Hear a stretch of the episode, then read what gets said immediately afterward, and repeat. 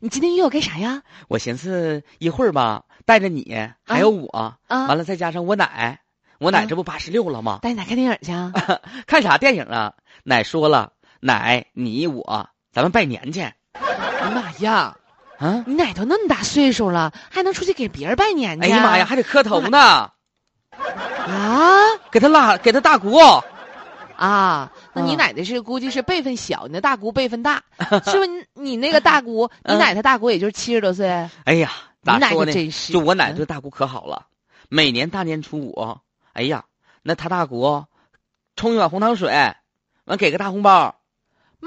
你奶八十六了还能得红包啊？那妈呀，她大姑给她的，她大姑九十三了哎呦我的天哪，啊！这是两个老宝贝呀！哎呀，那家那娘俩唠嗑唠的，啊人人都唠的是啥呢？ 啊！四十年代、五十年代、六十年代，一直唠到今年，那每次唠嗑就唠仨点儿啊你真别说啊我一开始还寻思呢，啊你！说你奶都八十六 可了，不咋的，还出去给别人拜年去？哎呀，，他多大的情分呢？你要这么说，人家九十三了，那该拜去，人家给压岁钱呢。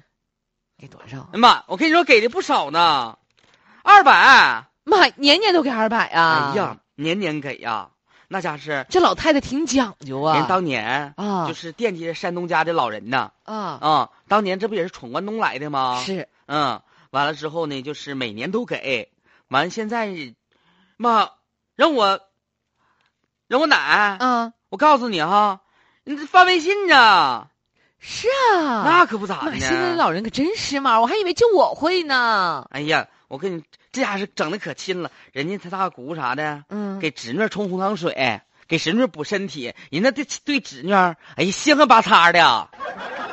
你侄你这了解不了，你那要家是是话唠到这儿吧，我得给我姑打个电话，是啊？对不对？你其实主要是想奔红包使劲 吧？你咋那么了解我呢？哎，看了之后就特别暖心啊！嗯，大年初五一碗红糖水，一个大红包，九十三岁的老人给八十六岁的晚辈儿压岁钱。